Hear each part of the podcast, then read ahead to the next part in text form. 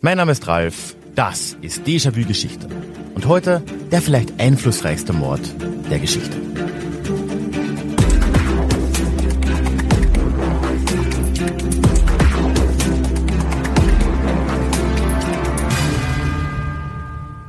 Hallo und schön, dass du heute mit dabei bist.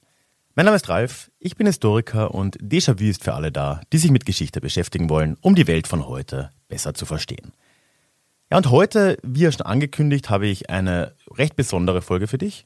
Erstens ist es eine ungewöhnlich lange Folge, wie du vielleicht schon gesehen hast. Es ist auch eine sehr schwere Folge in den Konsequenzen inhaltlich. Es ist aber auch deswegen besonders, weil wir in quasi einer Super-Kollaboration uns das Ganze hier heute zu dritt mal vornehmen. Nämlich sprechen wir zu dritt über die Ermordung des österreichischen Thronfolgers Franz Ferdinand durch Gabrielo Princip in Sarajevo im Sommer 1914. Unser Dream Team, quasi, wenn ich es mal so nennen darf, dafür ist einerseits Franziska vom True Crime Podcast Das ein bisschen Mord sein. Hier, wenn du schon länger dabei bist, nicht ganz unbekannt hier in diesem Podcast. Und sie wird sich heute um ja, das Mordkomplott selbst kümmern, aber auch um den Hintergrund, wer eigentlich dieser Franz Ferdinand und Gabrielo Princip und so waren.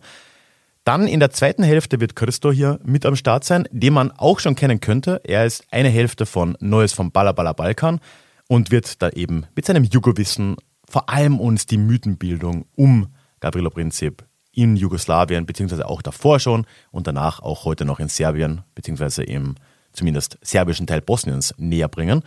Ja, und ich werde irgendwo zwischendrin mich um die weltpolitische Lage kümmern, die ja auch nicht gerade unbedingt einfach war damals. Diese Folge ist im April übrigens schon mal in zwei Teilen bei Darf's ein bisschen Mord sein erschienen. Daher wird es in der Mitte auch irgendwann mal so einen ich hoffe nicht allzu awkwarden, aber vielleicht so ein bisschen awkwarden Übergang geben. Habe mein Bestes getan. Oh, und äh, bleib auch bis zum Schluss dran heute, denn es gibt am Ende auch wieder einen Deja Klugschiss, wo ich einige wirklich sehr interessante, wie ich finde, Rückmeldungen zum Thema Taiwan bekommen habe. Unter anderem auch eine mit sehr persönlichem Bezug dazu. Das kommt also am Schluss.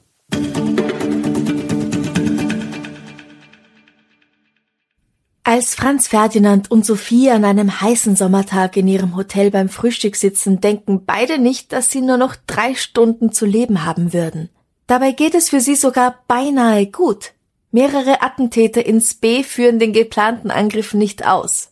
Doch ein 19-jähriger Gymnasiast drückt den Abzug. Wenige Wochen später erklärt das Kaiserreich den Krieg.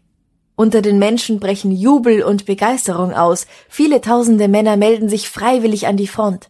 Der jugendliche Mörder gilt heute für die einen als Terrorist, der quasi im Alleingang den Ersten Weltkrieg verantwortet hat, und für die anderen als Volksheld.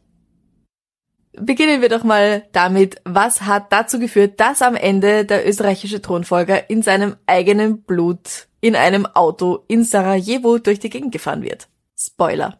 Wenn wir über so einen Mord reden, okay, nein, über den Mord könnten wir an und für sich ja reden, aber gut, dazu kommen wir noch es ist halt in so einem großen Fall wie dem sehr schwer, das Ganze vom politischen Kontext der Zeit zu trennen. Mhm. Und deswegen würde ich damit jetzt einfach mal anfangen. Und da gibt es zumindest ja zwei Ebenen, die man sich da mal anschauen kann. Ähm, nämlich die, was da im Balkanraum und im Bosnien spezifisch eigentlich abgelaufen ist.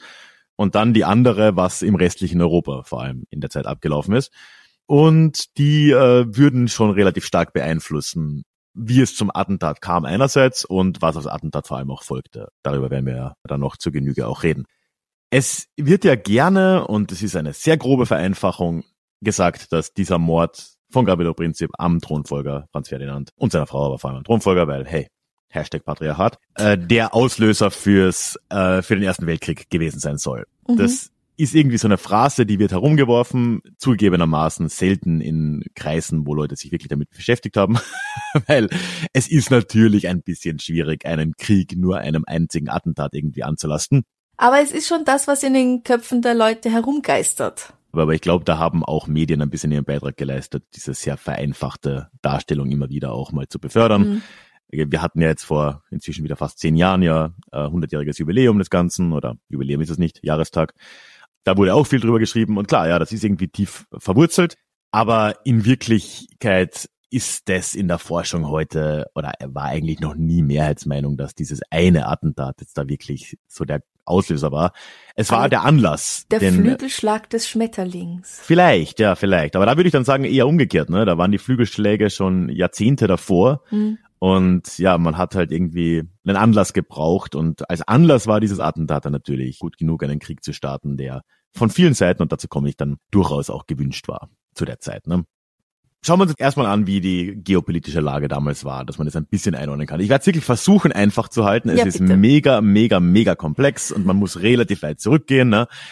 Aber wenn wir uns mal ganz grob jetzt das 19. Jahrhundert anschauen, damit meine ich eigentlich die gesamte Zeit nach Napoleon von mir aus, dann äh, kann man Europa politisch gesehen als dieses Gleichgewicht irgendwo sehen. Ne? Europäisches Konzert der Mächte wurde das damals auch genannt. Wir hatten in äh, Europa vor allem fünf Großmächte. Das waren Großbritannien, Frankreich, Österreich, Ungarn, Preußen, was dann später zum Deutschen Reich wird mit der Vereinigung äh, und eben das zaristische Russland. Und die teilen sich irgendwo diesen Kontinent auf. Dazu gibt's noch das Osmanische Reich. Das wird für uns noch wichtig werden, war aber eigentlich schon ziemlich am absteigenden Ast. Und da hat sich einiges getan, wenn wir jetzt so ungefähr 40, 50 Jahre vor diesem Attentat langsam mal einsteigen, weil da entwickelt sich jetzt diese Gemengelage, die dann eben auch dazu führt, dass so ein Mord in einen äh, Weltkrieg münden kann. Mhm.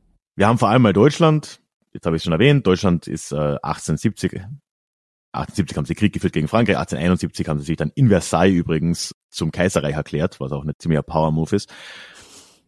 Das, also seit 1871 haben wir eben dieses Deutsche Reich hier, das ist eigentlich die Großmacht am Kontinent. Frankreich wird nicht mehr in einem Atemzug eigentlich genannt, militärisch, wirtschaftlich mit, mit diesem Deutschen Reich. Vielleicht noch Großbritannien, ne? Ja, und vor allem geht dieses Reich jetzt dann unter dem äh, seinem dritten Kaiser, Kaiser Wilhelm II., das ist ab, acht, ab den 1880er Jahren, ziemlich auf Konfrontationskurs mit dem Rest Europas und vor allem mit Frankreich, äh, mit Frankreich am Land, aber auch äh, zu Wasser, vor allem äh, mit Großbritannien. Es wird ein Riesenflottenprogramm aufgezogen. Man zerstreitet sich dann nebenbei auch noch mit Russland, wo man vorher verbündet war. Also da geht einiges irgendwie so drüber. Und äh, das bringt Deutschland in diese komische Lage, die dann im Ersten Weltkrieg noch wichtig werden würde, dass man mit Frankreich verfeindet war, dass man mit Russland verfeindet war, dass man irgendwie auch mit Großbritannien nicht so auf so gutem Fuße stand mhm. und äh, deswegen Deutschland eigentlich auf einen Präventivschlag gewartet hat. Äh, soweit kann man das, glaube ich, schon sagen. Da gab es den sogenannten Schlieffenplan, der davon ausgegangen ist, dass man einen Krieg, der als unausweichlich gesehen wurde in Berlin, nur gewinnen kann, indem man schnell Frankreich besiegt, dann umdreht und dann die Russen vernichtet, äh, was äh, ziemlich kranke Voraussetzungen sind. Aber ja, das ist schon mal ein, ein ganz wichtiger Ding, Faktor, der ähm, ein wenig von der reinen Kriegsschuld eines Attentäters in Sarajevo ablenken könnte. Mhm. Und äh, Kaiser Wilhelm II. in Berlin ist da nicht ganz unschuldig. Ne? Also die haben nur ein bisschen gewartet, könnte man äh, grob sagen. Und es gab immer wieder Anlässe, auch im frühen 20. Jahrhundert schon, wo es zum Krieg hätte kommen können, aus verschiedenen Gründen, Gründen dann nicht kam. Ne?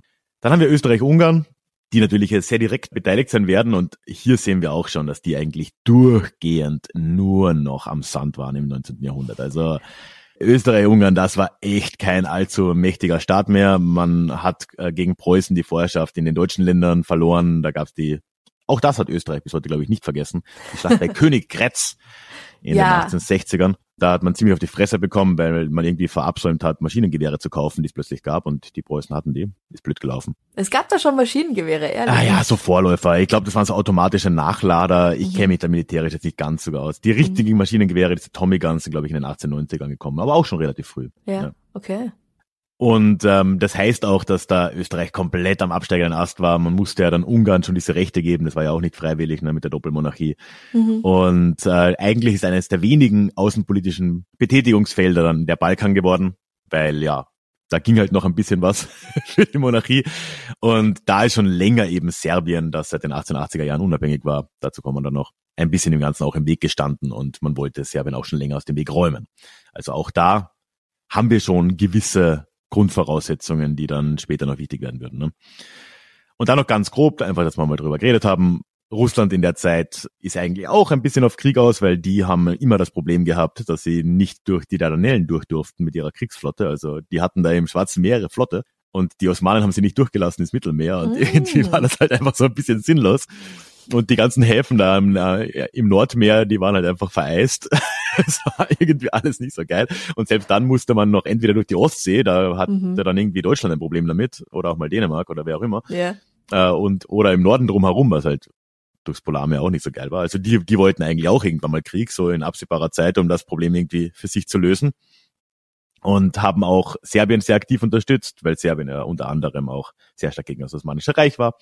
Also auch das spielt da irgendwie rein. Und dann haben wir noch, äh, gut, Frankreich und Großbritannien, die werden jetzt für unsere Geschichte gar nicht so wichtig sein, aber die lehnen sich halt relativ nah aneinander an, weil man Angst vor Deutschland irgendwo hat. Und vor allem Großbritannien liegt halt sehr viel an einer Schwächung Deutschlands, um dieses Gleichgewicht irgendwie zu erhalten. Und das würde auch dann mit erklären, warum man da dann in den Krieg geht, weil man in dem Fall den Überfall auf Belgien nicht akzeptieren wollte. Ne? Aber das ist ja auch dann letztendlich äh, mehr oder weniger dann nur der direkte Auslöser.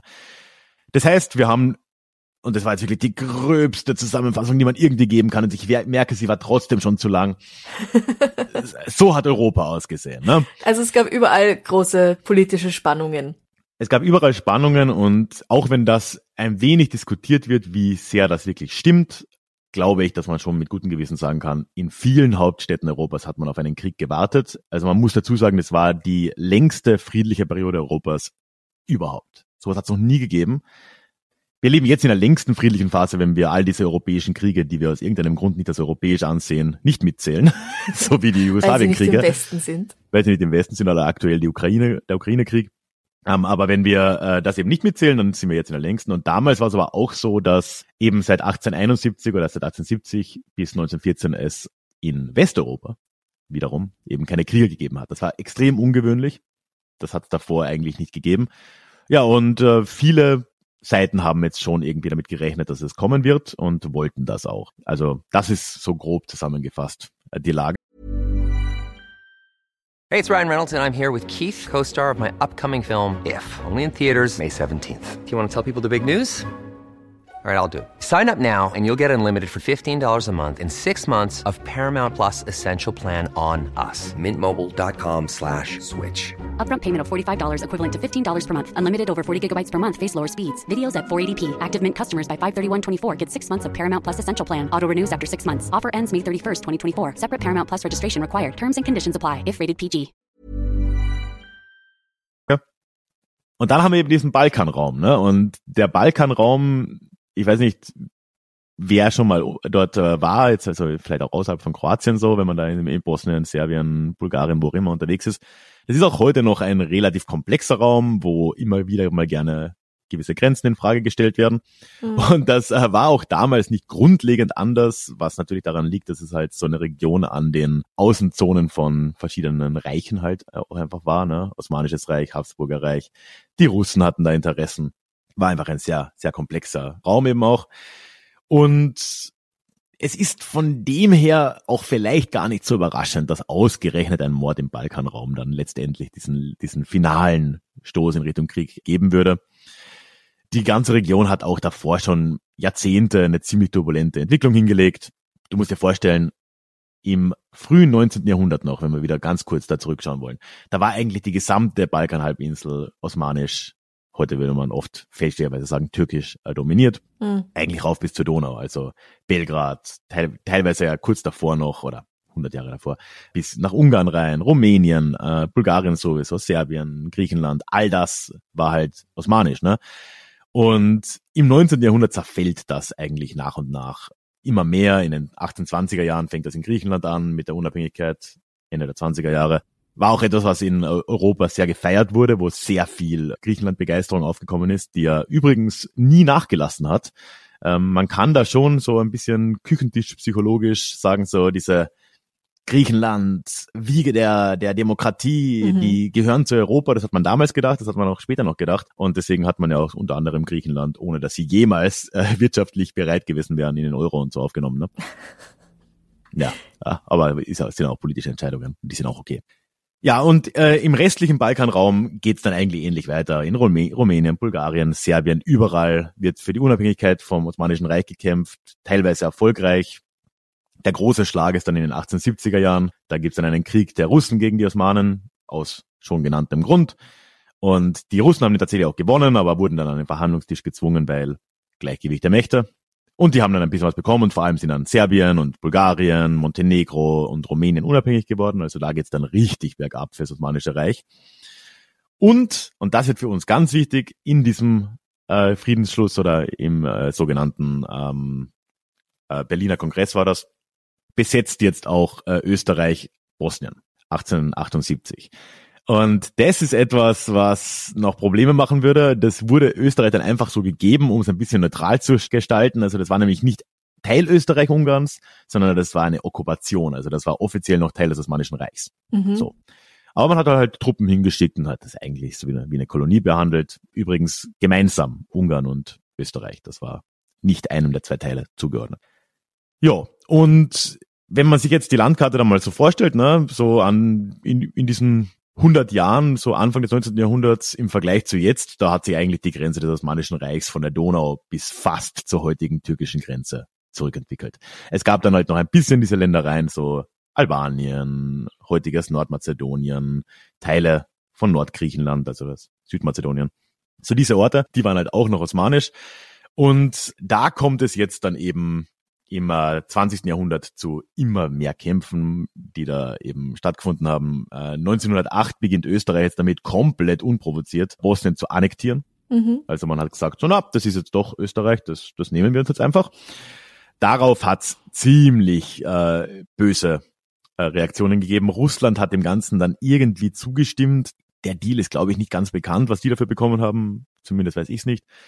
Äh, Serbien war erzürnt, kann man sich äh, vorstellen. Die hatten halt da inzwischen auch ihre Pläne. Die wollten eigentlich immer größere Bereiche des Balkans halt auch von der osmanischen Herrschaft befreien mhm. und ins serbische Reich eingliedern. Da hat Bosnien eine Rolle gespielt.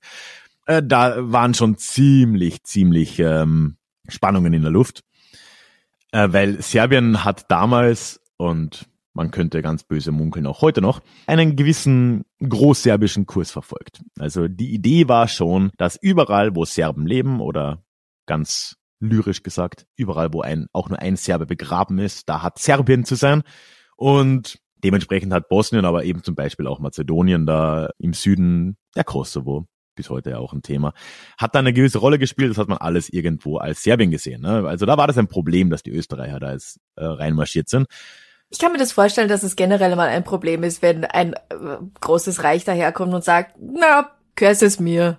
Ja, natürlich. Und vor allem halt, es ist halt schon nochmal eine Welt, die wir uns heute gar nicht so gut vorstellen können. Wir haben natürlich mit den USA auch eine Großmacht, die ähnliche Dinge schon auch mal macht, aber halt nicht ganz so offensichtlich wie damals. Ne?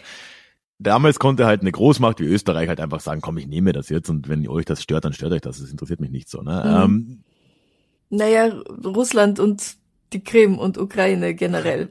Stimmt, ja, Russland denkt ja immer noch so. Ähm, ja. Man kann ja generell unterstellen, dass Russland sehr im 19. Jahrhundert denkt, aber das ist ein anderes Thema.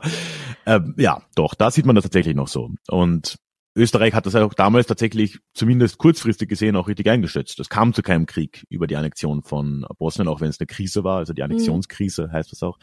Das schon. Die äh, Serbien und die anderen Staaten des Balkans hatten aber eh nochmal andere Prioritäten. Es, das wird oft übersehen, weil war nicht in Westeuropa. Es gab 1912 noch einen äh, großen Balkankrieg, wo sich äh, die neuen, in Anführungszeichen, relativ neuen Balkanstaaten, Serbien, Bulgarien, Montenegro und Griechenland gegen das Osmanische Reich äh, gestellt haben. Und da haben sie eigentlich die Osmanen zurückgeschoben bis zur heutigen türkischen Grenze. Also da war eigentlich mhm. die europäische Türkei de facto verloren. Man hat sich das dann aufgeteilt. Es gab noch einen zweiten Krieg, weil Bulgarien unzufrieden war. Dann haben alle nochmal gegen Bulgarien gewonnen.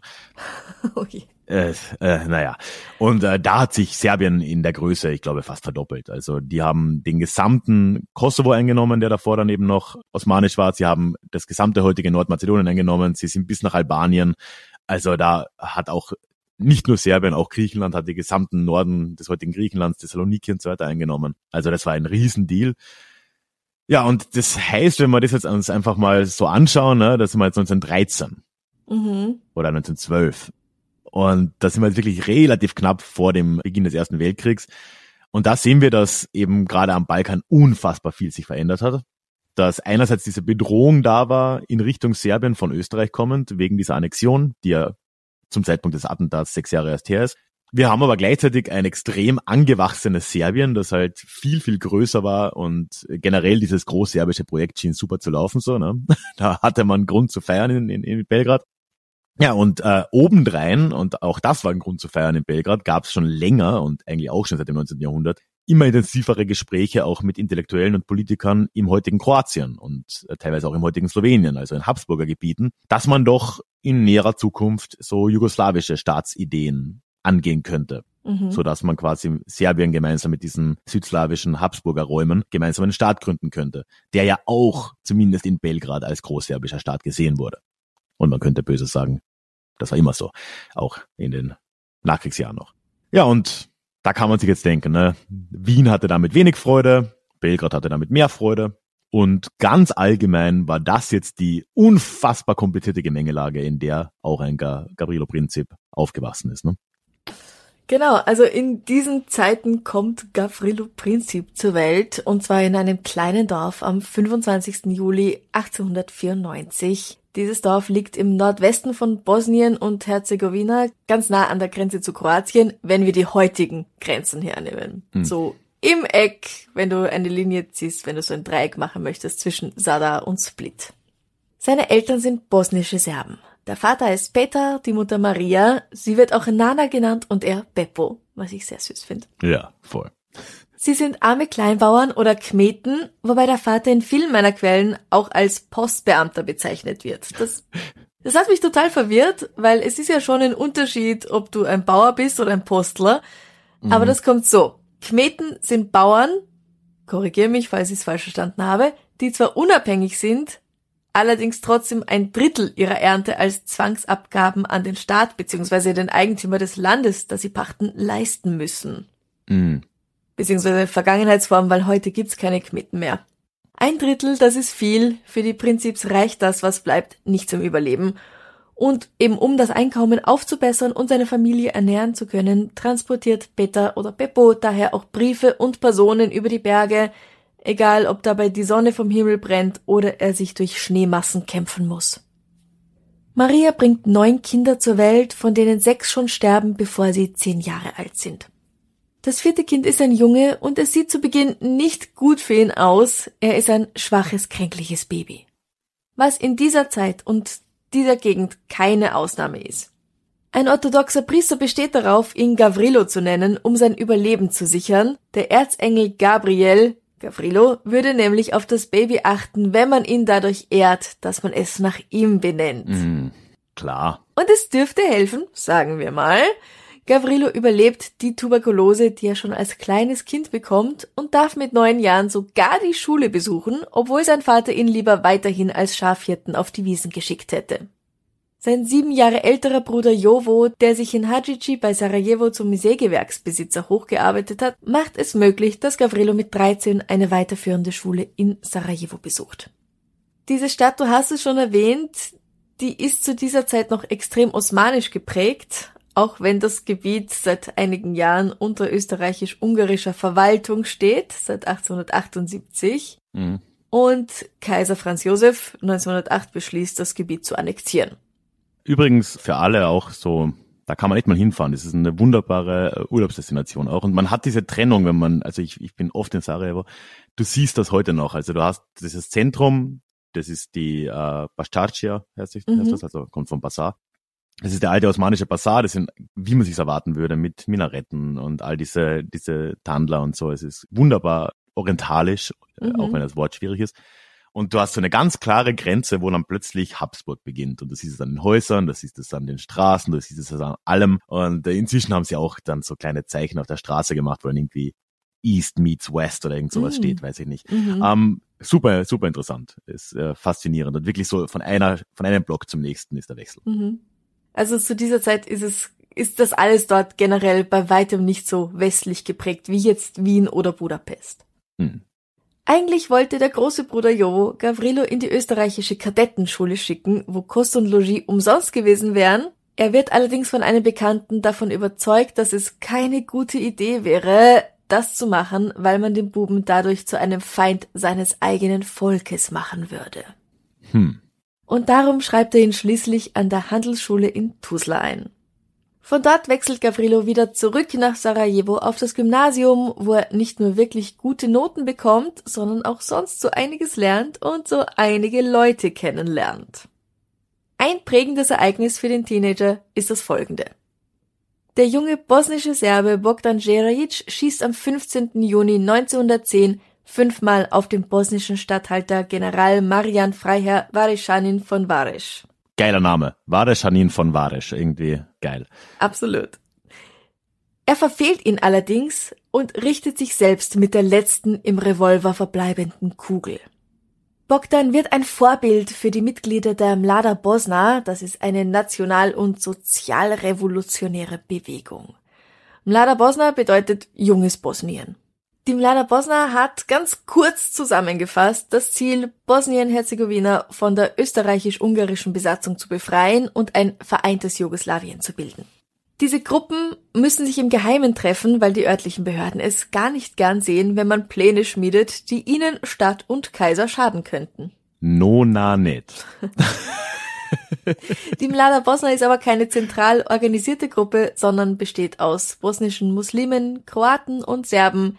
Die meisten von ihnen sind männliche Studenten, die ähnliche Ideen und Wünsche für ihre Heimat haben. Darunter auch die Gleichberechtigung der Frau, aber vor allem mal die Befreiung von der K&K-Herrschaft, also vom kaiserlich-königlichen Unterdrücker Österreich-Ungarn. Es gibt revolutionäre Zellen, Debattierclubs und Lesezirkel. Der fiktive Sherlock Holmes wird genauso diskutiert wie Schriften von Nietzsche oder Dostojewski. Unter den Anhängern dieser Mlada Bosna-Idee, die nachts Bogdans anonymes Grab besuchen, befindet sich auch Gavrilo. Im Februar 1912 nimmt Gavrilo an einer Demonstration gegen die regierenden Habsburger teil, wobei Flaggen verbrannt und mehrere Personen verletzt und verhaftet werden. Am Tag drauf streiken die Studenten. Gavrilo ist einer derjenigen, die anderen mit Gewalt drohen, wenn sie sich ihnen nicht im Streik anschließen.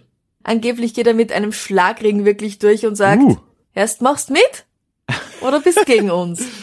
Also ich muss ja die Gegenfrage stellen, so, wen interessiert ein Streik von Studierenden? So, da, da, da wird irgendwie keine Fabrik geschlossen, da wird kein Verkehr irgendwie. Nein, aber da, Es richtet sich gegen die Habsburger. Und das ist schon mal auf jeden Fall nichts, was gern gesehen wird. ja, ja. Er fliegt deswegen auch von der Schule und ist dann auch nicht der Einzige. Und er entschließt sich, 280 Kilometer zu Fuß nach Belgrad zu gehen, wo er dann weiter studiert. Boah. Hier hat er, das schreibt er seinem Bruder Nikola, zum ersten Mal im Leben das Gefühl, ohne Angst vor den Gendarmen nieder mit Österreich rufen zu können. Die Burschen leben hier in Armut, aber einer gewissen Freiheit, die sie zu Hause nicht kannten. Er sitzt oft stundenlang im Café Prolece in der Vuka Karadzica 11, nippt an seinem Kaffee oder spielt Billard. Dieses Lokal gibt's übrigens heute immer noch. Warst du da schon mal? Prolece. Heißt Frühling. Ähm, nein, aber ähm, ich glaube, ich weiß nicht, ob es das war. Christo hat mir geschrieben, der ist ja jetzt direkt vor unserer Aufnahme, die wir mit ihm äh, gemacht haben, war der in Belgrad und äh, wollte, glaube ich, in dieses Café gehen, aber es hatte geschlossen. Okay. Als Krieg mit der Türkei ausbricht, will Gavrilo für Serbien kämpfen, wird aber aufgrund seiner schwächlichen Konstitution abgelehnt. Vermutlich leidet er da schon an Knochentuberkulose, ohne es zu wissen. Diese Ablehnung ist eine extreme psychische Belastung für den 18-Jährigen und ich könnte mir vorstellen, dass sie ein Grund dafür ist, dass er sich später besonders behaupten will. Hier in Belgrad radikalisiert er sich weiter. Er kommt mit serbisch-nationalistischen Geheimorganisationen in Kontakt, Narodna Odbrana, auf Deutsch Volksschutz, und Ujedinjenje ili smrt, auf Deutsch Vereinigung oder Tod, vielleicht besser auch bekannt als Zrna, ach Gott, Zrnaruka. Zanaruka, wunderschön, wunderschön, ja. Schwarze Hand. Als Ende März 1914 Nachricht kommt, dass der österreichische Thronfolger Franz Ferdinand im Sommer nach Sarajevo kommen soll, beginnt Gavrilo mit seinen Freunden Nedelko Čaprinovic und Trifun, genannt Trifko Gravesch, Pläne für ein Attentat zu schmieden. Der Unterdrücker soll sterben. Das Werkzeug dafür erhalten sie von befreundeten Veteranen des gerade eben geschehenen Balkankriegs, vier oder fünf Browning-Pistolen, da steht überall was anderes, sind es jetzt vier oder fünf, Mhm. aber es ist im Grunde wurscht, Ist egal. sechs Handgranaten, auch Bomben genannt, und mehrere Fiolen mit Gift. Schießen lernen sie im Topčida Wald, der heute nur noch ein Park in Belgrad ist, und Gavrilo erweist sich als sehr talentierter Schütze. Übrigens ein Fun Fact, der mhm. Top Cheetah Park ist ganz, ganz in der Nähe und schließt, glaube ich, direkt an, an einen anderen Park, wo der, wo das Mausoleum von Tito heute ist. Komischer, ah, komischer Zusammenhang, ja. Ende Mai reisen die drei auf verschiedenen Wegen, also einzeln, jeder für sich, mit Hilfe der schwarzen Hand über die Grenze zurück nach Bosnien. Sie schweben trotzdem in ständiger Gefahr, dass die Waffen bei ihnen entdeckt werden. Wenn einer der Grenzpolizisten zum Beispiel, der zur schwarzen Hand gehört und der sie kontrollieren soll, aus irgendeinem Grund an diesem Tag von einem anderen ersetzt werden würde, der nicht auf ihrer Seite steht, dann würden sie festgenommen werden und der Plan wäre im Arsch. Uh. Und ohne Handys und äh, guter Kommunikation so muss man sich drauf verlassen. Muss sehr viel Vertrauen haben und Glück und gut geplant haben. Mhm. In Sarajevo angekommen, rekrutieren sie noch weitere junge Männer, die sie bei ihrem Vorhaben unterstützen wollen. Der richtige Tag dafür soll der 28. Juni sein. Das ist der Vidovdan, der Feitstag, ein Feiertag und ich habe eigentlich erwartet, dass du das vorher erwähnen würdest, aber hast du nicht. Ah. Ein Feiertag, an dem die Serben den Jahrestag der Schlacht auf dem Amselfeld 1389 feiern, wo sie den Osmanen mehr oder weniger unterlegen sind. Also ja, eh ich habe das schon nicht, absichtlich nicht erwähnt, so, ne? Ähm, ja, na, sorry, aber ein wichtiger Tag. ja, also, weißt du, es ist halt so eine Unart von äh, serbischen Nationalisten, sobald man über serbische Geschichte zu redet, redet, redet man über das 14. Jahrhundert. Das ist halt irgendwie mhm. so eine, das ist immer, immer. Und ich glaube, so wirklich wichtig ist das gar nicht, aber, aber ja, natürlich, der Vidovdan, ich meine, offiziell Feitstag, der spielt religiös gesehen für orthodoxe Christen eigentlich überhaupt keine Rolle. Veit ist ein eher katholischer Heiliger, wenn mich nicht alles täuscht. Mhm. Aber man hat es halt schon einfach dann als Vorwand genommen, um zu sagen, so, hey, wir, wir wollen eigentlich der Schlacht am Amselfeld gedenken, aber wir wollen einen christlichen Vorwand. Deswegen ist, heißt das jetzt wieder auf Dann. Aber ja, soweit ich das verstehe, ist das rein eine Erinnerung an, nennen wir es als Unentschieden gegen die Osmanen damals, ja. Ja. Also es ist zumindest nicht der entspannteste aller Tage. Na. Ready to pop the question? The jewelers at BlueNile.com have got sparkle down to a science with beautiful lab-grown diamonds worthy of your most brilliant moments. Their lab grown diamonds are independently graded and guaranteed identical to natural diamonds, and they're ready to ship to your door. Go to Bluenile.com and use promo code LISTEN to get $50 off your purchase of $500 or more. That's code LISTEN at Bluenile.com for $50 off. Bluenile.com code LISTEN. Aber genau dieses Datum will Gavrilo nutzen, um ein Zeichen gegen Österreich-Ungarn zu setzen. Und jetzt gehen wir vielleicht von Gavrilo und der schwarzen Hand kurz weg und ich erzähle euch ein bisschen was über die Personen, die er ermorden möchte. Und ja, ich versuche mich kurz zu fassen. Das sind Franz Ferdinand, ja, ganz genau wie die Band aus den 2000ern, und seine Frau Sophie. Erzherzog Franz Ferdinand Karl Ludwig Josef Maria von Österreich-Este kommt am 18. Dezember 1863 in Graz zur Welt. Er ist ein Neffe von Kaiser Franz Josef, der bekanntermaßen wiederum der Ehemann von der Sissis. Sissi. Franzl. Schön war das. Und Fun Fact, Franz Ferdinand verbringt den Sommer oft im Schloss Wartholz in Reichenau an der Rax. Das ist Luftlinie 250 Meter von dem Haus entfernt, in dem ich meine Teenagerzeit verbracht habe. Oh. Mhm. Der Ferdl muss eine Militärausbildung durchlaufen und wird mit nicht einmal 15 Jahren zum Leutnant des 32. Infanterieregiments ernannt. Er ist ein fantastischer Schütze und geradezu fanatischer Jäger, dem ziemlich egal ist, was er abknallt, Hauptsache viel. An einem Tag hat er mehr als 2000 Lachmöwen abgeknallt zum Beispiel. Sure. Mhm. Du, ich glaube, äh, so, so adlige und reiche Menschen entwickeln halt auch einfach so komische Hobbys. Das ist alles, das ist irgendwie eine psychische Krankheit oder so. Ja, reiche Leute haben manchmal gewisse Hobbys, die sich allen anderen nicht so sehr erschließen. Hm. Trotzdem setzt er sich gewissermaßen für den Umweltschutz ein. Er bereist die Welt und heiratet am 1. Juli 1900 ganz unstandesgemäß die Gräfin Sophie Maria Josephine Albina Gräfin Chotek von Chotkova und Wognin. Nicht standesgemäß, weil sie nur Gräfin ist und für einen zukünftigen Kaiser eigentlich nur eine Frau ähnlich hohen Standes in Frage kommt. Aber das ist dem Ferl wurscht, es soll das Sofal sein, die oder keine. Und so bekommt es einen Willen. Einer ihrer Hauptwohnsitze wird das Schloss Belvedere in Wien. Im Sommer 1913 ernannte alte Kaiser Franz Josef ihn zum Generalinspektor der gesamten bewaffneten Macht. Der Ferl ist da selber schon 50 Jahre alt und kann es kaum erwarten, dass sein alter Onkel das Zeitliche segnet, damit er selbst den Thron besteigen kann. Na, der ist ja schon so 83, glaube ich.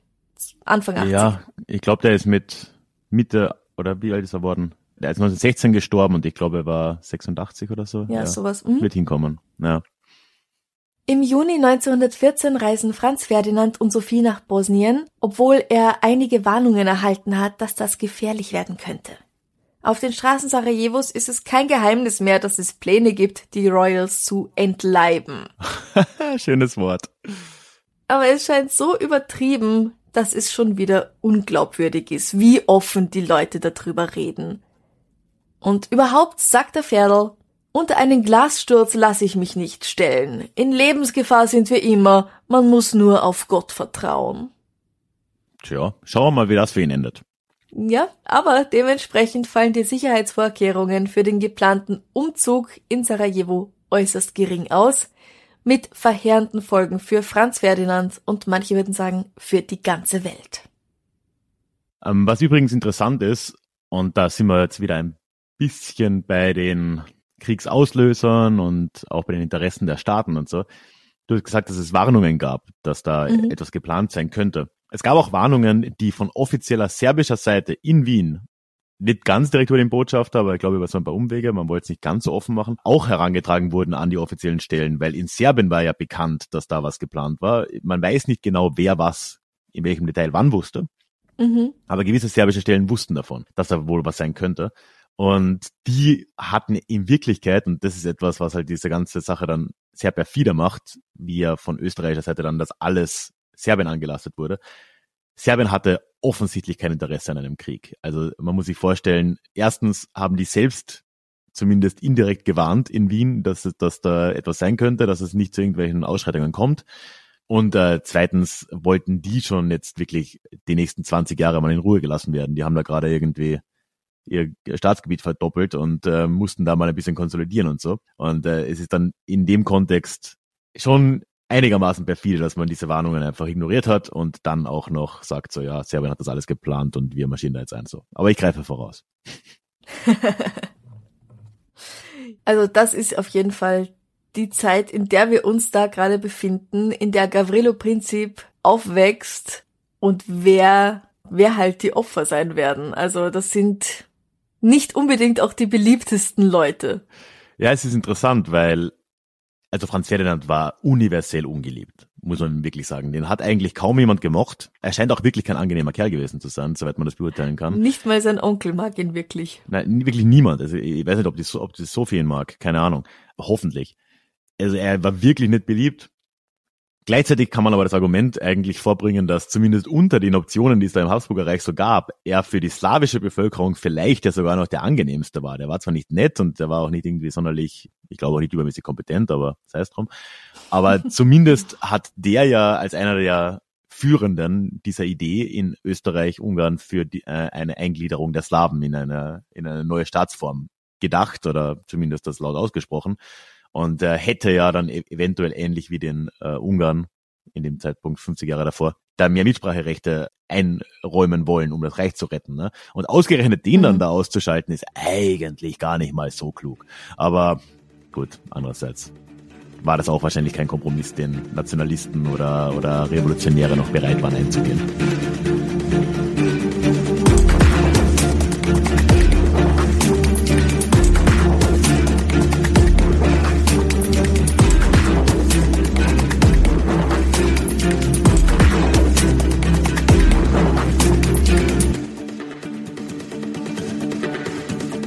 Es ist ein strahlend schöner Tag in Sarajevo. Die Hoheiten Franz Ferdinand von Österreich-Este und seine Gattin Sophie, die Herzogin von Hohenberg, frühstücken gegen 8 Uhr in ihrem Hotel außerhalb der Stadt. Danach besuchen sie eine Messe und schicken ein Telegramm an ihre Kinder, in denen Franz Ferdinand schreibt, dass es ihnen gut geht. Befinden von mir und Mami sehr gut. Wetter warm und schön. Wir hatten gestern großes Diner und heute vormittags den großen Empfang in Sarajevo. Nachmittags wieder großes Diner und dann Abreise. Umarme euch innigst. Dienstag, Papi.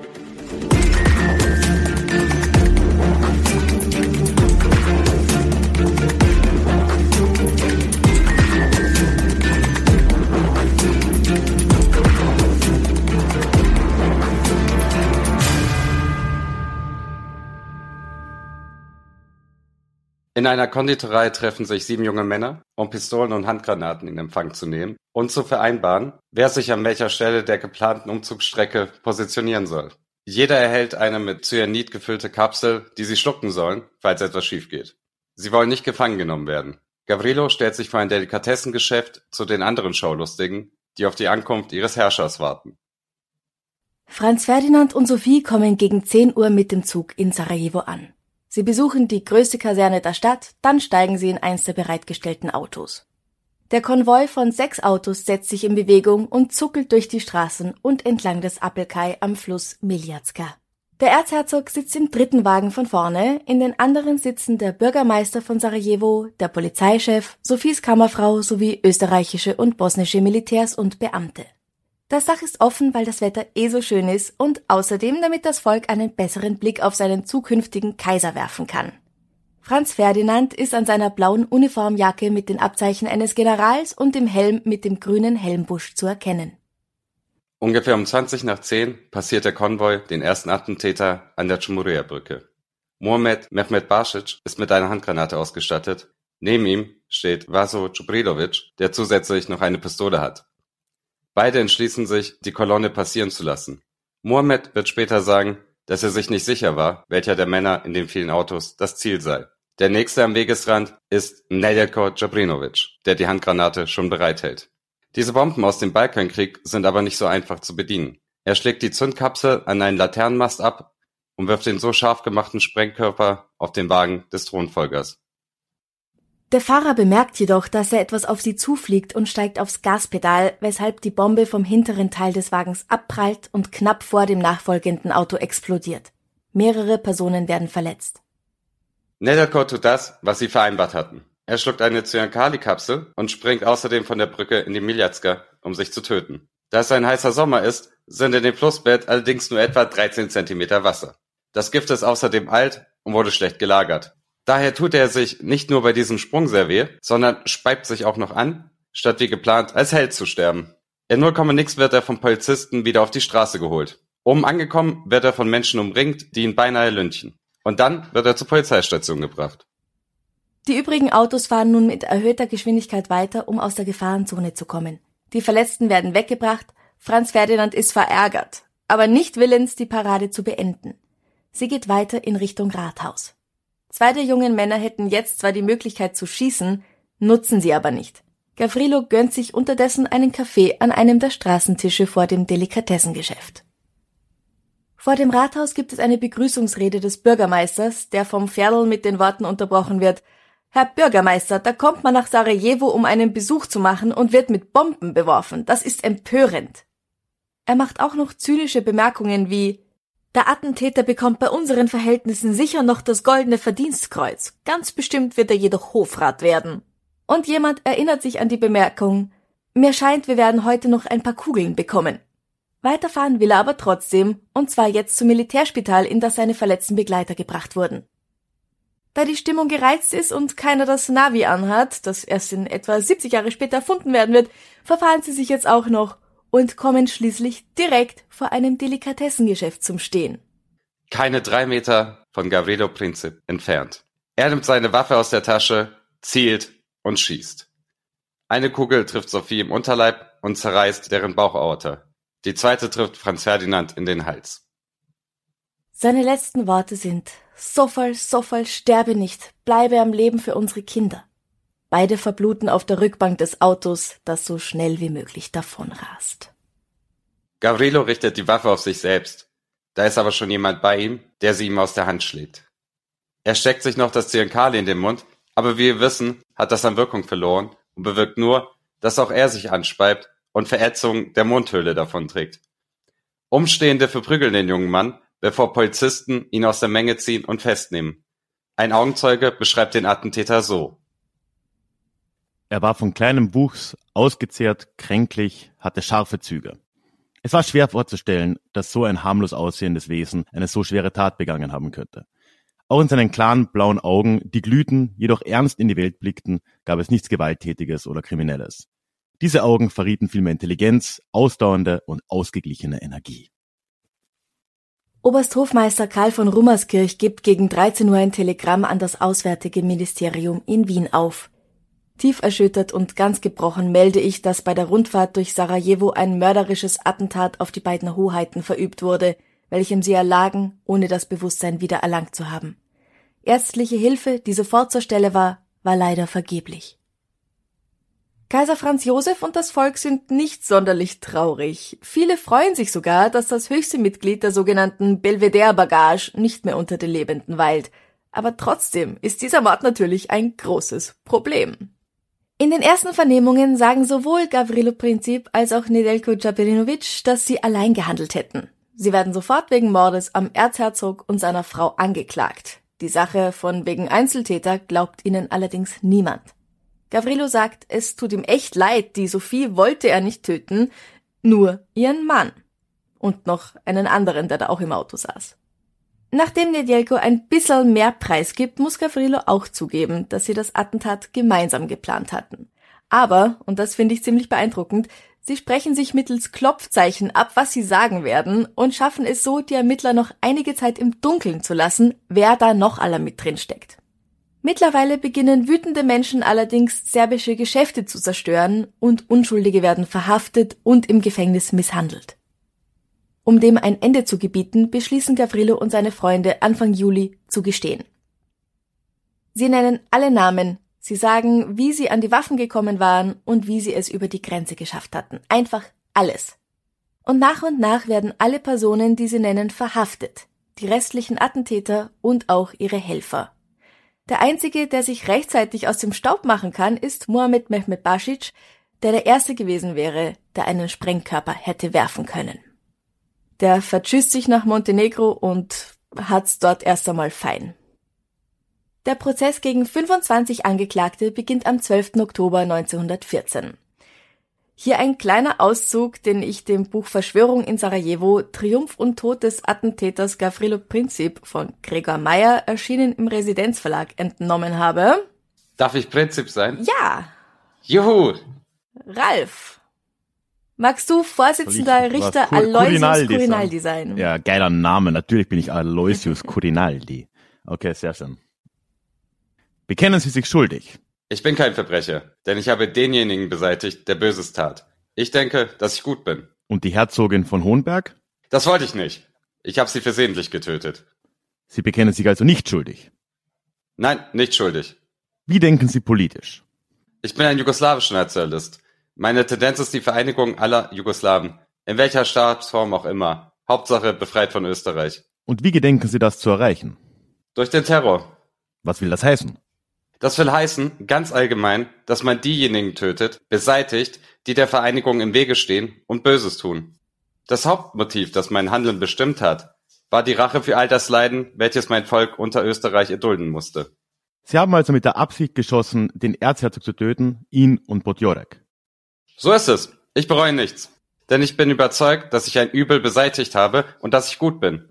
Er hat im Allgemeinen der ganzen Welt Böses angetan. Er ist der Anstifter der Ausnahmebestimmung und der Hochverratsprozesse. Ein Hochverratsprozess ist nichts Falsches. Es ist die Ursache für all das Leiden des Volkes. Worum besteht das Leiden des Volkes?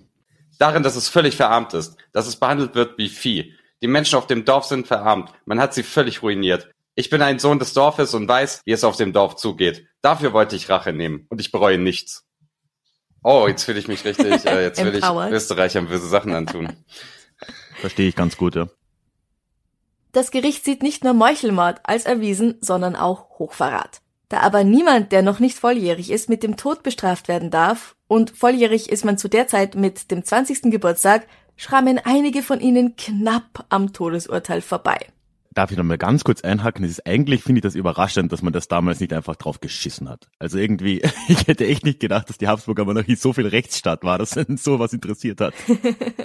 Also selbst der äh, große jugoslawische Historiker äh, Wladimir Dedier hat bei aller Kritik an Österreich Ungarn anerkannt, dass es zumindest annähernd ein Rechtsstaat war. Mhm. Äh, wenn man sich aber anschaut, wie Prinzip dann im Gefängnis behandelt wurde. Ja gut, naja. ja. Theresien, Vorläufer von Theresienstadt sogar, ne? Also. Also uh. wenn man, wenn man nach dem julianischen und dem gregorianischen Kalender geht, nach dem gregorianischen war er noch nicht 20 Jahre alt, nach dem julianischen schon. Ah. Irgendwie ich, sowas. ich glaube, es war, wenn ich das richtig weiß, äh, ein Juni und Juli ja, ja, Fehler. irgendwie sowas. Mhm. Oh. Ach genau. so. Also Aber es es war, war auf jeden Fall sehr strittig, ob er schon 20 war oder nicht. Und ich glaube sogar, äh, es wurde gefordert, dass er die Todesstrafe bekommt, weil es hieß, er sei, er, er sei schon 20. Und da hat das Gericht aber gesagt, nein, nein, er ist knapp drunter, 20 Jahre. Ah, Genau, okay. Ja, genau. Krass, echt, naja. Und deswegen schrammen einige von ihnen eben knapp am Todesurteil vorbei. Gavrilo, Trivko und Nedelko erhalten je 20 Jahre Gefängnis, zwei ihrer Freunde 13 bzw. 16 Jahre, da sie zwar bewaffnet am Kai gestanden waren, aber nicht gehandelt hatten. Zwei weitere kommen mit 10 Jahren davon, wenn man das so sagen kann, weil sie nur Mitwisser waren. Einer der Organisatoren des Anschlags, Danilo Ilic und andere volljährige Helfer erhalten allerdings das Todesurteil und das ist Tod durch Erhängen wobei zwei von den Bauern dann doch begnadigt werden und nicht sterben müssen, sondern lediglich lange Gefängnisstrafen erhalten, wobei die jetzt auch nicht gerade super sind, muss man auch ganz ehrlich sagen. Die starben alle an irgendwie äh, Im Gefängnis im. Gefängnis an irgendwelchen Krankheiten. Ja. Insgesamt werden im Laufe des zwölf Tage dauernden Prozesses von den 25 Angeklagten 16 verurteilt und 9 freigesprochen. Ralf, du hast es schon gerade eben angesprochen. Gavrilo wird nach Theresienstadt gebracht, wo er in der kleinen Festung in Einzelhaft kommt. Theresienstadt wird dann einige Jahre später noch sehr berühmt durch die Nazis als KZ. ich glaube, teilweise gleiche Gebäudekomplexe auch verwendet und so. Ja, ja, ne? genau, Also auch genau. erweitert halt nur, ja. Zwei Jahre bleibt er hier angekettet und darf keinen Besuch empfangen. Er versucht mehrfach, sich das Leben zu nehmen, und da er ohnehin schon physisch geschwächt und einfach krank ist, tut ihm diese Art der Haft alles andere als gut. Ich meine, wem tut sie schon gut, aber wenn du schon mal so beieinander bist, dann halt erst recht nicht. Ein Arm muss amputiert werden und schließlich stirbt er im Alter von 24 Jahren am 28. April 1918 im Lazarett des Gefängnisses an Knochentuberkulose. Knochentuberkulose ist eine seltene Form der Tuberkulose, in der sich die Erregerbakterien nicht in der Lunge festsetzen, sondern in die Wirbelsäule weiterwandern, die Bandscheiben angreifen, die Wirbel zerstören und sich über die Muskeln im Körper ausbreiten. Jetzt hör aber auf. Ja, das ist auch der Grund, warum ein Arm amputiert werden musste und er generell ganz viel, ganz viele Eiterherde auch im Körper hatte. Er hat bei seinem Tod nur noch knappe 40 Kilo gewogen und war wirklich nur noch Haut und Knochen. Nach seinem Tod wird er in einem anonymen Grab bestattet, weil befürchtet wird, dass sein Grab zur Pilgerstätte für Nationalisten werden könnte. Aber einer der tschechischen Soldaten notiert sich, wo er liegt, und so werden er und die anderen Helden des Vidovdan 1920 wieder ausgebuddelt und nach Sarajevo gebracht, wo man insgesamt zwölf Helden der Mlada Bosna unter der Kapelle der Helden des Vidovdan bestattet. Was natürlich eine gewisse Ironie hat, weil die meisten von ihnen äh, offensiv Atheisten waren. Aber die Ironie kommt ja leider öfter vor in der jugoslawischen Geschichte. Gerade dann so ja, post-jugoslawisch-serbisch. Wenn auch Knochentuberkulose in einer feuchten, dunklen Zelle wirklich kein Spaß ist, so ist das, was auf dieses Attentat, auf diesen Doppelmord im Jahr 1914 folgt, erst recht keiner. Für Österreich-Ungarn ist ganz klar, dass Serbien allein schuld ist an der Ermordung des Thronfolgers. Daher erhält die serbische Regierung ein entsprechendes Ultimatum, das jedoch nicht erfüllt wird. Aus diesem Konflikt entwickelt sich innerhalb nur weniger Wochen ein Bündniskrieg, in dem zwei Seiten einander gegenüberstehen. Auf der einen Seite haben wir Österreich-Ungarn, das Deutsche Reich und das Osmanische Reich. Auf der anderen Seite die Staaten der Entente, das Russische Reich, Frankreich, Großbritannien und Serbien. Nach und nach wird dieser Krieg immer und immer größer. Es beteiligen sich an dem großen Krieg, wie man ihn dann nennt, weitere Staaten, im Endeffekt glaube ich ganze 36.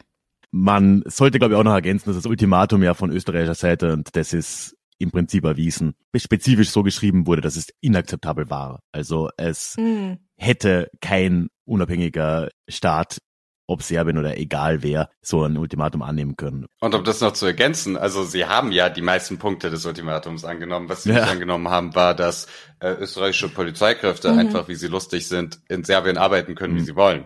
Das konnte man als unabhängiger Staat damals nicht zulassen. Fast alle anderen Punkte haben sie ja tatsächlich angenommen. Also es ist ja sogar so, dass von serbischer Seite man sich sehr äh, diplomatisch gezeigt hat, aber das war egal, weil äh, die Habsburger wollten halt unbedingt den Krieg anfangen. Ja, und es war ja auch eine lange Serie von ganz ähnlichen Ereignissen, die davor auch schon waren. Also äh, Serbien hat, ich glaube, es muss im Zweiten Balkankrieg gewesen sein, Albanien eingenommen oder weite Teile von Albanien. Und Österreich wollte halt nicht, dass die den Küstenzugang haben. Da hat man auch schon ein Ultimatum gestellt. Da hat Serbien auch nachgegeben. Und Österreich wollte jetzt unbedingt diesen Krieg, weil man eigentlich da immer diese Mobilmachungen hatte und immer Serbien versucht hat, unter Druck zu setzen. Und Serbien hat eigentlich immer nachgegeben und dadurch eigentlich immer, ist immer ganz gut davongekommen damit sogar. Und ist eher stärker als schwächer geworden. Und das ist auch der Grund, warum Österreich da sehr in bad faith auch eigentlich schon gehandelt hat mit dem Ultimatum. Mhm. Aber wie es ja so oft ist, bei jeder sich halbwegs bietenden Gelegenheit werden jetzt auch Verschwörungstheorien verbreitet, dass hinter diesem Mord in Wirklichkeit welche ganz anderen Gruppen stehen. Wer mag raten? Äh, Freimaurer wahrscheinlich. Juden, sind Juden. immer irgendwie gut, äh, wenn es um sind Verschwörung geht. Äh, wer, wer könnte noch dahinter gesteckt haben? Ja, Nein, nein, das sind die beiden. Okay. Genau. Sonst noch Russland, aber. George Soros vielleicht, hat er Ach damals ja, schon gelebt? sicher. Der ist doch ein Reptiloid. Ja, Reptiloiden gab's damals noch nicht. Auch die Illuminaten waren da noch nicht ganz so en vogue, sondern es waren meistens die Freimaurer und die Juden, weil die ja angeblich immer die Weltherrschaft an sich reißen wollen. Na, man kennt das ja. Ja, aber apropos Verfahren, also es gibt ja die äh, Gerichtsprotokolle, es gibt mehrere Versionen davon natürlich, äh, wie sich das gehört. Auch vor Gericht wurden sie gefragt, ob sie der Freimaurerei angehören, äh, die Angeklagten. Und ich meine, naja, die waren eigentlich ein bisschen zu jung dafür. Aber die Idee, dass es natürlich Freimaurer gewesen sein mussten, äh, war schon damals im deutschsprachigen Raum recht verbreitet. Auch äh, diese Art von Verschwörungstheorien. Hm. Ja. Aber es waren keine Freimaurer. Nein, Es waren nur junge Männer, die gern Bücher gelesen haben. das ist ein Problem. Ja, Das gehört dringend angegangen.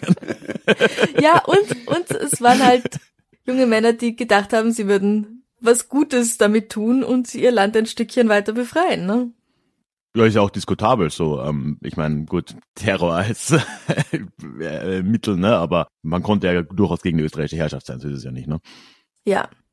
Manche bezeichnen Gavrilo-Prinzip als wichtigste Person des 20. Jahrhunderts, was man sowohl positiv als auch negativ auslegen kann. Negativ im Sinne von, ohne seine treffsicheren Schüsse, weil er war ja ein sehr, sehr guter Schütze, hätte es den Ersten Weltkrieg nicht gegeben. Auch das kann man sagen, stimmt nicht, aber manche sagen das eben. Für manche ist er ein links-linker Anarchist, andere sagen einfach Terrorist und für wieder andere ist er ein jugoslawischer Volksheld, ein Freiheitskämpfer mit einer Vision. Noch heute sind mehrere Straßen nach ihm benannt und man kann in Ostsarajevo und Belgrad Denkmäler für ihn besichtigen, die auch erst wenige Jahre alt sind. Ich glaube 2014, 15 wurden da welche aufgestellt. Aber ich glaube, Christo, korrigier mich, aber man kann ja in Ostsarajevo nicht nur Statuen von dem Mann ansehen, man kann da noch mit Leuten reden, oder? Man kann in Ostsarajevo, ähm, das ist jetzt, also, es ist, ich muss ein bisschen ausholen.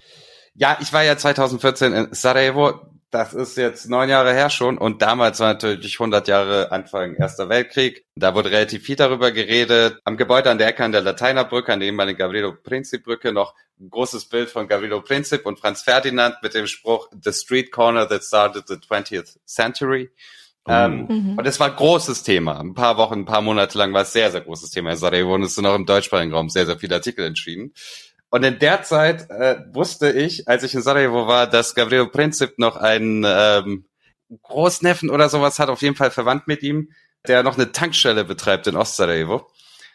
Und ich bin da hingefahren, so kurz vor äh, 100 Jahre äh, Beginn des Ersten Weltkrieges und dachte, ich rede jetzt mal mit dem. Der saß dann in seinem ja, Motel Schrägstrich Tankstelle, hatte aber nicht so richtig Bock auf Journalisten, weil äh, schon ein paar vor mir da waren und er hatte sich nicht so fair äh, dargestellt gefühlt. Deswegen, ich habe kurz nett mit dem geredet, aber der meinte, nee, keine Fotos, keine Zitate, lass mich bitte in Ruhe. Aber es gibt noch ein Gavrilo-Prinzip in Ostsarajevo. Glaube ich zumindest. Ich war vor neun Jahren da. Ich hoffe, der lebt noch. Ja. Aber wie hast du es jetzt so generell empfunden dort? Also wie ich es direkt äh, allgemein empfunden habe, war, dass es sehr wenig darum ging, wie die Leute von der Mlada Bosna und Gavrilo Princip eigentlich genau drauf waren, sondern dass das alles durch die Brille von gewissen nationalistischen Narrativen betrachtet wurde, bei der jede Seite sich das so ein bisschen hingedreht hat, wie es ihr passt. Also für serbische Nationalisten ist Gavrilo Princip dann eben ein serbischer Held, der für die Freiheit des serbischen Volkes gekämpft hat was eine interessante Interpretation ist, weil wir haben ja die äh, Gerichtsakten von ihm. Es gab dann noch Martin Pappenheim, ein äh, österreichischer Psychologe, der ihn besucht hat. Ja, ein österreichischer Nervenarzt, der ihn äh, besucht hat. Da hat er ja auch Sachen gesagt. Äh, und von serbischem Nationalismus redet er nie. Er redet immer von der Vereinigung der Südslawen. Mhm. Also insofern ihn als serbischen Nationalisten darzustellen, ist schon sehr eigenwillig. Und du musst ja auch dann anschauen, wer mit ihm da auch gemeinsam agiert hat, ne? Jemand, der Mohammed Mehmet Basic heißt. Äh ja, genau. Also diese ganze Geschichte würde ja nicht funktionieren. Der erste hätte Mohammed Mehmet Basic einen Job gemacht, äh, dann wäre es ein Muslim gewesen, der Franz Ferdinand umbringt, dann hätte mhm. dieses ganze Narrativ überhaupt genau. nicht funktioniert. Aber der Hintergrund wäre genau derselbe, ne? Also ja, ist halt ein Problem. Genau. Und was so äh, Jabrinovic, der zweite, der die Bombe geworfen hat, mit diesem Slapstick-Element, mhm. dass die dann abgeprallt ist und er in den Fluss springt, in dem aber kein Wasser ist, der hat auch immer gesagt, er sei äh, Serbo-Kroate. Und der hat auch immer von der Vereinigung der mhm. Südslawen gesprochen und der Mann war halt Minister unter Tito. Mhm. Also diese Leute jetzt irgendwie als, als äh, großserbische Nationalisten hinzustellen, ist schon äh, reichlich absurd. Ähm, es stimmt schon, dass es äh, äh in Serbien diese Organisation gab, Crna Ruka, dass die von denen bewaffnet wurden und dass die großserbische Vorstellungen hatten. Insofern ist dieser Link da. Aber die Mlada Bosna Leute und die Attentäter selbst, das waren sicherlich keine serbischen Nationalisten. Mhm. Aber äh, sie werden heute von vielen als solche betrachtet weswegen serbische Nationalisten sie super finden und äh, bosniakische Nationalisten sie sehr schlimm finden. Und man könnte eigentlich sagen, äh, die Serben lieben Gavrilo Princip für etwas, was er nie war, während Bosniaken und Kroaten ihn für etwas hassen, was er nie war. Ah. Hm. Vielleicht um einen ganz kruden Vergleich zu bringen, und das korrigiere mich, wenn das komplett falsch ist, aber so die Verbindung von Zrnaruka zum Lada Bosna, die wird ja oft, werden die, wird die Unterscheidung gar nicht gemacht, kommt mir vor, obwohl es komplett getrennte Organisationen waren. Mhm. Und äh, man muss auch sagen, Zinaruka, das war keine kleine Terrorgruppe irgendwo im Untergrund. Ne? Da waren haufenweise Leute aus dem Verteidigungsministerium, aus dem Militär und so weiter involviert. Und das ist eigentlich ein Vergleich, wäre eher so, wie die USA irgendwie die Taliban gegen die Russen bewaffnet haben oder so. Ne? Da, da muss jetzt nicht unbedingt eine ideologische Nähe dahinter sein, dass das gemacht wurde. Da kamen Leute aus Bosnien, die haben gesagt, hey, wir wollen Waffen, um den fucking Thronfolger umzubringen. Dann haben Leute in, in Belgrad gesagt, oh, ja cool, macht mal. Aber das viel mehr muss es auch nicht sein. So. Aber ich meine, ideologisch, also man, man kann die schon einordnen. Das waren ja am Ende neben äh, Prinzip noch 24 andere Mitangeklagte. Äh, sehr zentral war zum Beispiel Danilo Ilic, damals ein junger Lehrer, 22, 23 Jahre alt. Der war sehr wichtig ideologisch, gerade für Prinzip. Und das ist halt ein Typ, der hat wirklich in diesen jungen Jahren, der hat an dem Abend vor dem Attentat, hat er Oscar Wilde übersetzt. Davor hat er wow. Kierkegaard übersetzt, er hat Ibsen übersetzt, er hat Edgar Allan Poe übersetzt. Äh, er hat für eine linksradikale Zeitschrift namens Swarno geschrieben, also Glocke. Ähm, also das ist schon relativ klar, wo man die ideologisch einordnen kann. Prinzip selbst hat in der Nacht vor dem Attentat, hat er, glaube ich, Kropotkin gelesen. Und davor auch Bakunin. Also die, die, denen ging es irgendwie, das waren Anarchos, das waren mhm. Leute aus einer anarchistischen, aus einer sozialrevolutionären Ecke und äh, äh, vor allem waren das Antiimperialisten. Also ideologisch ist das eigentlich relativ klar. Mhm. Und das ausgerechnet die jetzt heute als serbische Nationalisten gelten, ist schon ein bisschen absurd. Und äh, selbst wenn man bei Wikipedia heute guckt, im deutschsprachigen Wikipedia steht, Gavrilo Princip war ein Nationalist. Da steht aber nicht serbischer Nationalist, interessanterweise. Und ich meine Nationalist im Sinne von, ja, die wollten einen gemeinsamen Staat der Südslawen, was ja dann später Jugoslawien wurde. Äh, in dem Sinne könnte man sagen, dass sie jugoslawische Nationalisten waren, aber eigentlich, also die, die eine Vereinigung von äh, verschiedenen Ethnien und Volksgruppen in einem Staat irgendwie jetzt als Nationalisten zu framen, ist halt auch ein bisschen eigen, ehrlich gesagt. Ja. Wobei da dann wieder wahrscheinlich die Frage ist, da, da wissen wir dann wieder zu wenig über seine Einschätzung des Ganzen, ne? weil er gerade in der frühen Zeit, also jetzt, als es noch SHS war, ne? also Staat der, oder dann Königreich der Serben, Kroaten, Slowen, da gab es ja schon auch diese Sache so, das ist ein Volk mit drei Namen und so weiter. Vielleicht hat man ja auch sowas geglaubt, dass äh, dann, dann passt vielleicht wieder. Aber ich glaube auch, dass es da komplett ein, ein, es ist ein irreführender Begriff, ihn einfach als Nationalisten zu bezeichnen. Das ist, glaube ich, nicht das. Zentrale. Und Franziska, mhm. du meintest vorhin wichtigste Person des 20. Jahrhunderts. Yeah. Ja, also das funktioniert. Das ist nicht meine Meinung, aber Leute sagen das. Naja, also das funktioniert halt, wenn man sagt, äh, alle, man ist so in den Ersten Weltkrieg äh, geschlafwandelt, ja, diese ganz absurde Mhm. Christopher Clark Interpretation. Äh, eigentlich wollte das niemand, aber die Bündniskonstellationen waren so, dass es am Ende nicht anders ging. Und wenn das so war, wenn niemand irgendwie wirklich Krieg wollte, dann ist Gavrilo Princip schuld. Natürlich, dann sind ein Mhm. paar minderjährige Anarchos aus Bosnien und Serbien schuld am Ersten Weltkrieg. Das kann man so interpretieren. Oder ähm, man kann auch irgendwie eine gewisse Realitätsnähe aufbringen und sagen, dass es ein äh, Krieg zwischen europäischen Großmächten war und dass die Habsburger äh, diesen Krieg unbedingt wollten und das Deutsche Reich auch. Und Mhm. äh, jeder andere Anlass hätte sich auch angeboten gehabt. Und ehrlich gesagt, also diese Interpretation von wegen Gavrilo Princip ist schuld am Ersten Weltkrieg, das ist schon sehr absurd. Also da muss man schon, das, das kann man sagen, wenn man als Österreicher oder Deutscher jede Verantwortung dafür von sich weisen will, dann kann man sowas sagen. Ansonsten ist das wirklich eine eigentlich äh, äh, freche, äh, eigentlich fast unverschämte Interpretation. Ja, ich würde das auch genauso sehen. Und vor allem, wenn man jetzt wirklich, und da bin ich dagegen, aber wenn man jetzt wirklich eine Person suchen wollen würde, der man das Ganze umhängt, dann ist Kaiser Wilhelm auf jeden Fall ein heißerer Kandidat. Oder von mir aus Konrad von Hötzendorf oder so in Österreich, irgend solche Leute, sind bessere Kandidaten als Gabrielo Princip, würde ich jetzt einfach mal unterstellen. Und trotzdem stehen Statuen von Gavrilo herum und Straßen sind nach ihm benannt. Also er ist vielleicht nicht die wichtigste Person des 20. Jahrhunderts, er ist vielleicht nicht im Alleingang für den Ersten Weltkrieg verantwortlich, aber er ist durchaus zu einer sehr wichtigen Person gemacht worden für Mhm. die Leute, von den Ja, ja. Und ich meine, es, äh, was man ihm ja nicht, äh, was man der ganzen Aktion ja nicht absprechen kann, ist schon, dass es einer der hochkarätigsten Morde der Zeit natürlich war. Mhm. Ne? Das war jetzt auch nicht nichts. Also das ist ja schon Ja. klar. Ähm, ich meine, klar, es gab auch den Mord an Sisi und es gab genug andere. Auch, ich meine, Mhm. auch in Serbien gab es politische Morde, in Russland wurde der Zar ermordet, aber trotzdem, ne, klar, ist ja schon was. Nichts davon hat es solche großen Folgen wie dieser Mord.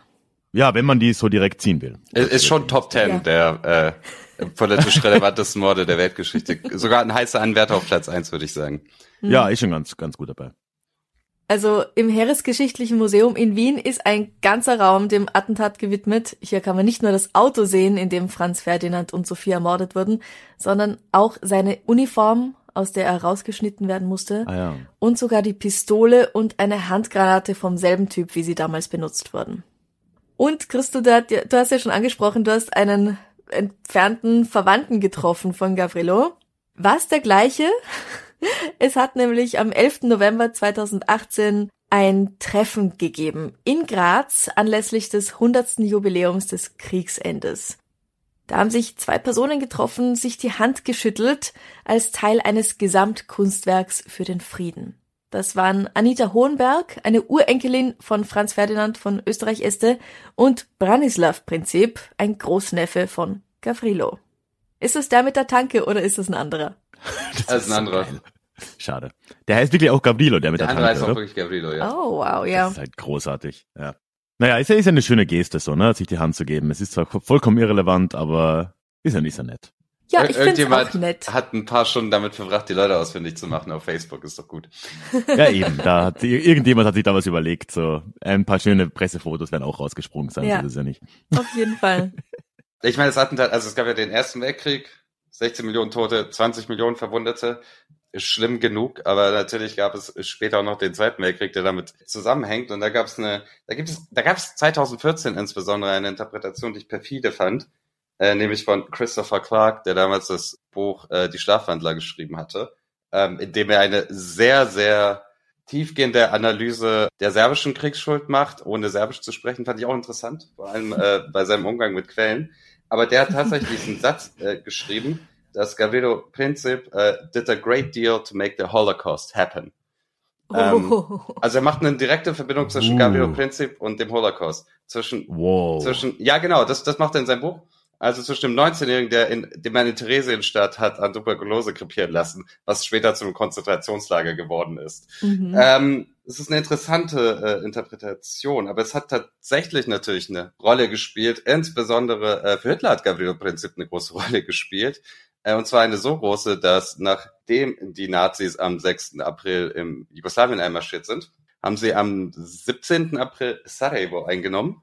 Und am 20. April 41, und das hat er sich sehr gewünscht, äh, wurde Hitler ein Gedenkstein überreicht, äh, nämlich ein Stein, der davor am Ort des Attentats hing, wo Gavrilo Princip gedacht wurde. Der wurde am 17. April in äh, Sarajevo entnommen und Hitler zum 52. Geburtstag geschenkt und äh, Hitler hat sich da wohl sehr gefreut. Glaube ich, ja.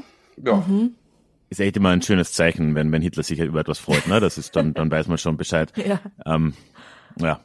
Aber der hat ja schon gern so, so, ja, gerade so diese Zeit, ne, Zeit, die Zeit des Ersten Weltkriegs, die war ja anscheinend auch jetzt, ohne da irgendwie jetzt Ferndiagnose zu betreiben, irgendwie sehr prägend für den Mann, ne. Der hat ja auch später zum Beispiel in Bezug auf den Holocaust immer über das, äh, über den Völkermord an den Armeniern gesprochen zum Beispiel, was ja dann eigentlich kurz darauf war.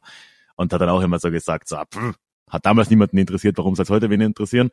Und äh, genauso hat er aber hat er auch eine Begeisterung für diese Attentäter natürlich irgendwie da, Mhm. oder was heißt natürlich, da entwickelt. Das war für ihn halt alles, glaube ich, eine sehr grundlegende Zeit. Ne? Ja, gewisse Vorbildwirkung vielleicht auch, oder?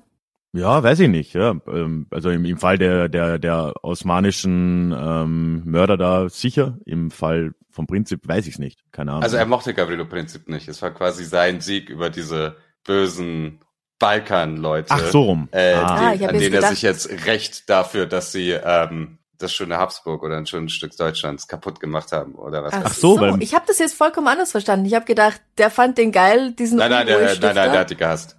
Ah, Ah, okay. okay. Ich dachte mir auch so, weil ich meine, mit dem Vielvölkerstaat hatte ja. Nein, nein, nein, nein, nein, nein. Hitler hat auch nicht so Hitler viel fand aber- Princip, glaube ich, eher schlecht.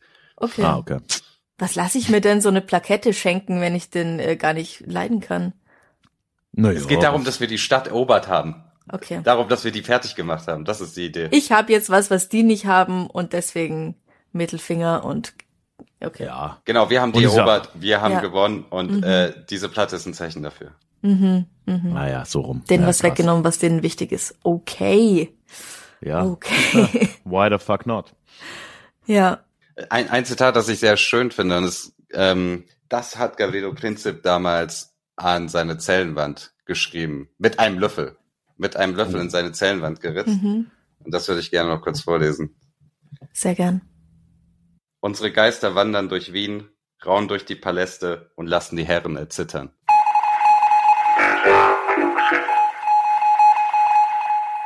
Letztes Mal ging es ja um ein sehr aktuelles Thema. Und zwar habe ich da am Ende die Frage gestellt, wie du, wie ihr die Bedrohung, die Bedrohungslage Taiwans aktuell eigentlich so einschätzt oder ja, ob es da auch jemanden gibt, der oder die da vielleicht ja noch einen näheren Einblick auch hat zu dem Thema. Und da habe ich einiges gehört und zurückbekommen, was ich jetzt mal teilen will mit euch. Zuerst aber vielleicht mal eine Korrektur, die recht wichtig war. Äh, Die kam von Ulf über die Website. Und er hat geschrieben, Zitat, Silikon ist ja zum Beispiel für Sexspielzeuge durchaus wichtig, aber Halbleiter werden eher aus Silizium hergestellt. Und ich gebe zu, Ulf, ich habe absolut keine Ahnung, was der Unterschied zwischen Silikon und Silizium ist. Ähm, beziehungsweise, doch, jetzt wo du so schreibst, kommt es mir auch logisch vor, dass Silikon eher so ein gummiartiges Ding ist und Silizium eher so ein metallartiges Ding. Ähm, das habe ich offensichtlich verwechselt. Also ja, vielen lieben Dank für diese nicht ganz unwesentliche Korrektur. Und dann gab es aber jetzt zum Inhaltlichen dann doch noch einige sehr unterschiedliche Sichtweisen, die ich hier teilen will. Zum Beispiel ging es da im Discord-Kanal des Déjà-vu Clubs ziemlich ab. Da hat einerseits mal Thorsten geschrieben, das möchte ich einfach mal komplett zitieren. Thorsten schreibt, auch wenn die Politik der Volksrepublik China für uns nicht wirklich durchschaubar ist, kann ich mir nicht vorstellen, dass es die Volksrepublik wagt, Taiwan militärisch zu erobern. Die recht gut ausgebildeten Streitkräfte Taiwans und die Unterstützung der USA würden einen langen und verlustreichen Krieg bedeuten. Die wirtschaftlichen Auswirkungen für China und die ganze Welt wären verheerend. Ob die Volksrepublik dies alles wirklich in Kauf nimmt, glaube oder besser hoffe ich nicht. Ja, aber da gab es dann schon Leute, die doch grundlegend anderer Meinung waren. Unter anderem Matthias, ebenfalls im Club auf Discord. Er schreibt dort, wenn Putin mit der Ukraine durchkommt, wird China bei Taiwan zuschlagen. Putin wird dann gewinnen, wenn die USA die Unterstützung zurücknehmen. Und das wiederum könnte passieren, wenn 2024 ein Extremist der Republikaner die Präsidentschaftswahl gewinnt. Zumindest nach deren Ankündigung. Die Halbleiter werden dann auch kein Argument mehr sein. Bis dahin gibt es ja neue Werke in den USA. Ich sehe da eher eine düstere Zukunft. Xi hat die Eroberung mit Gewalt schon angekündigt, wie zuvor Putin bei der Ukraine. Bei Putin hat es keiner geglaubt und erst nachträglich musste man erkennen, wie konsequent das vorbereitet war. Die Chinesen sind noch besser vorbereitet und haben eine modernere Armee. Ich sehe die Zukunft da etwas düsterer. Ja, ich werde jetzt gar nicht viel kommentieren. Ich habe da, wie gesagt, ah, habe ich auch letztes Mal schon gesagt, ja auch kein, wie nennt man das, dieses Glas, mit dem man in die Zukunft schaut. Ne? Aber auf jeden Fall spannende unterschiedliche Richtungen. Und dann kam aber von Chris auch noch per E-Mail ein etwas persönlicherer Touch, den ich jetzt zum Schluss auf jeden Fall auch noch teilen will. Chris schreibt mir nämlich, Zitat, da ich selbst eine taiwanesische Frau habe, muss ich zu diesem Thema einfach mal schreiben. Ich sehe die Gefahr ziemlich hoch, dass China bald kurzen Prozess mit Taiwan macht. Da Taiwan aber nach wie vor indirekt durch die USA geschützt wird, muss China den richtigen Moment eben abwarten und der dürfte nicht in den nächsten zehn Jahren kommen. Das Beispiel Ukraine ist in meinen Augen auch eher abschreckend für China, denn die indirekte Unterstützung durch die westliche Hemisphäre macht den Krieg zu einem Babankspiel für Russland und eventuell, hoffentlich, zu einer riesigen Niederlage. Die Zeit spielt hier aber eindeutig China in die Karten. Übrigens, die Chipindustrie sehe ich für China eher als ein Appetithäppchen, denn als Schutzschirm. Wenn ich dagegen mit meiner Familie spreche, ist von apokalyptischer Stimmung nichts zu spüren. Die glauben alle fest daran, dass Taiwan in aktueller Form bestehen bleiben kann und China es nicht wagen wird anzugreifen. Trotzdem haben auch wir schon Szenarien durchgespielt, wie wir unsere Angehörigen möglichst herausretten können, wenn es brenzlig wird.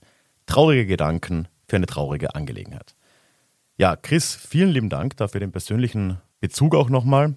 Und ja, es ist wirklich, wenn man es so schwarz auf weiß dann liest, ne, dass man da wirklich schon sich überlegt, wie man Leute rausholt aus der eigenen Familie. Das macht das Ganze dann ja nochmal schockierender und vor allem greifbarer. Hoffen wir mal alle, es wird dazu nicht kommen, aber vielen lieben Dank auf jeden Fall, auch für deine Rückmeldung und danke euch allen. Ja, und natürlich habe ich dann auch diese Woche noch eine Frage mitgebracht, die ist nicht weniger schwer in ihrem Inhalt.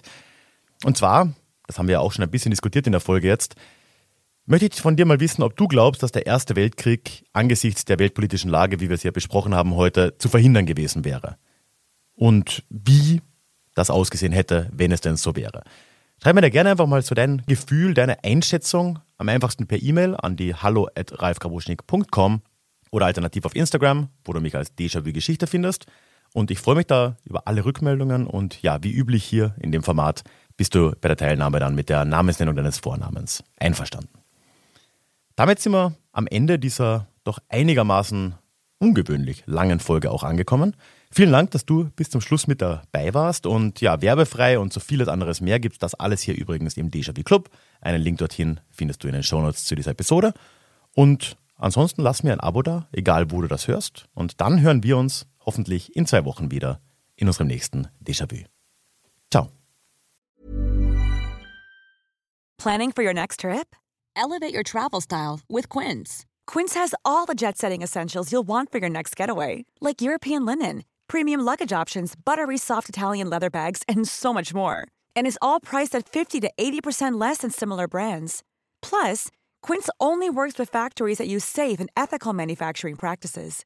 Pack your bags with high-quality essentials you'll be wearing for vacations to come with Quince. Go to quince.com/pack for free shipping and 365-day returns.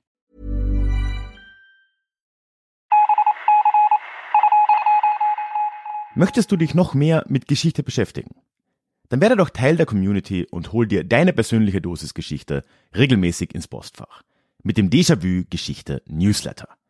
Dort erwarten dich abwechslungsreiche Geschichte-Häppchen, zweimal im Monat direkt in dein E-Mail-Postfach, Austausch mit mir, ich kann dich erreichen, du kannst mir direkt antworten und ich melde mich auch garantiert wieder zurück. Und als Dankeschön das exklusive Hörbuch Psoffene Geschichte, wie Alkohol die Geschichte prägte. Direkt zum Download nach deiner Anmeldung. Alle weiteren Infos zum Newsletter findest du verlinkt in den Show Notes oder auf ralfgrabuschnik.com slash newsletter. Ich würde mich sehr freuen, dich dort begrüßen zu können.